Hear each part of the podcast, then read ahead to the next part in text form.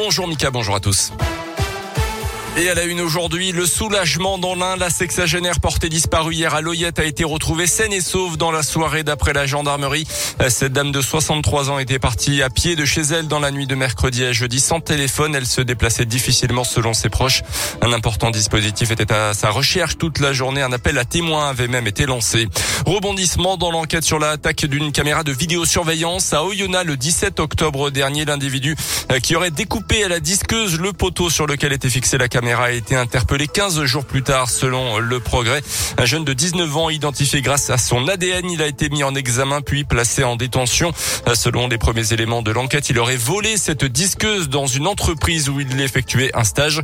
Un complice présumé mineur quant à lui a également été interpellé. Tous les deux ont nié leur implication dans ces événements. La scène avait été, on s'en souvient, filmée et diffusée sur les réseaux sociaux. Dans le Puy-Dôme, un contrôle routier qui tourne mal. Mercredi soir à Lezou, un gendarme a dû ouvrir le feu sur une voiture qui roulait à vive allure dans le cœur du village et refusait de s'arrêter. Le véhicule se serait engagé dans une impasse avant de foncer sur les forces de l'ordre pour forcer le passage. La voiture a été retrouvée ensuite quelques heures plus tard cachée dans un hangar. Dans un hangar, aucune trace pour l'instant du chauffard. Euh, deux enquêtes sont en cours d'abord pour retrouver l'auteur des faits et pour établir aussi euh, si l'arme à feu a bien été utilisée en légitime défense.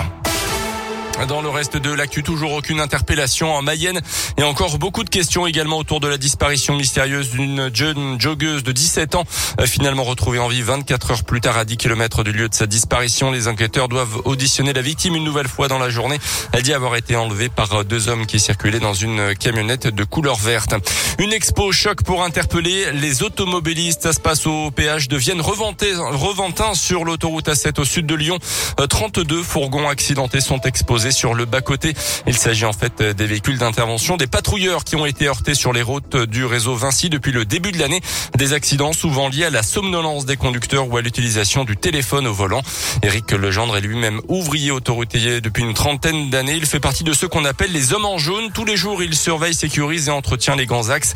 Cette expo coup de poing lui permet d'appeler à la prudence lui qui a déjà subi un accident lors d'une intervention. On l'écoute. J'étais avec un collègue, on était dans notre véhicule sur la bande d'arrêt d'urgence, et on, avance donc au, pas. Il y avait un petit train de camion et sauf qu'il ben, y en a un qui nous a pas vu et qui est venu nous percuter et nous a entraîné sur 200 mètres à peu près tout le long de la glissière. Malheureusement, ça nous fait retracer des souvenirs, mais en même temps, ça nous réconforte de voir qu'on est en train de faire bouger les choses, faire prendre conscience de la vigilance qu'on peut avoir sur l'autoroute. Les hommes en jaune, ils sont là, prenez soin d'eux. On a un véhicule qui est arrêté, on doit s'écarter. La prudence donc à l'approche d'un fourgon d'intervention. Message d'autant plus important ce long week-end pour ceux qui font le pont, avec un peu plus de monde évidemment attendu sur les routes. Les sports avec la défaite en basket de Lasvel hier soir en Euroleague contre l'Étoile Rouge de Belgrade, 73 à 67 les Villeurbanais, et qui étaient quand même privés de quatre joueurs au coup d'envoi. Et puis en foot, l'équipe de France Espoir s'est amusée hier contre l'Arménie. Victoire très large, 7 buts à 0 des Bleuets. Grâce à des buts signés notamment des Lyonnais Cacré et Cherkin. Victoire qui maintient les Bleuets en tête de leur groupe pour la qualif à l'Euro en 2023. Merci beaucoup.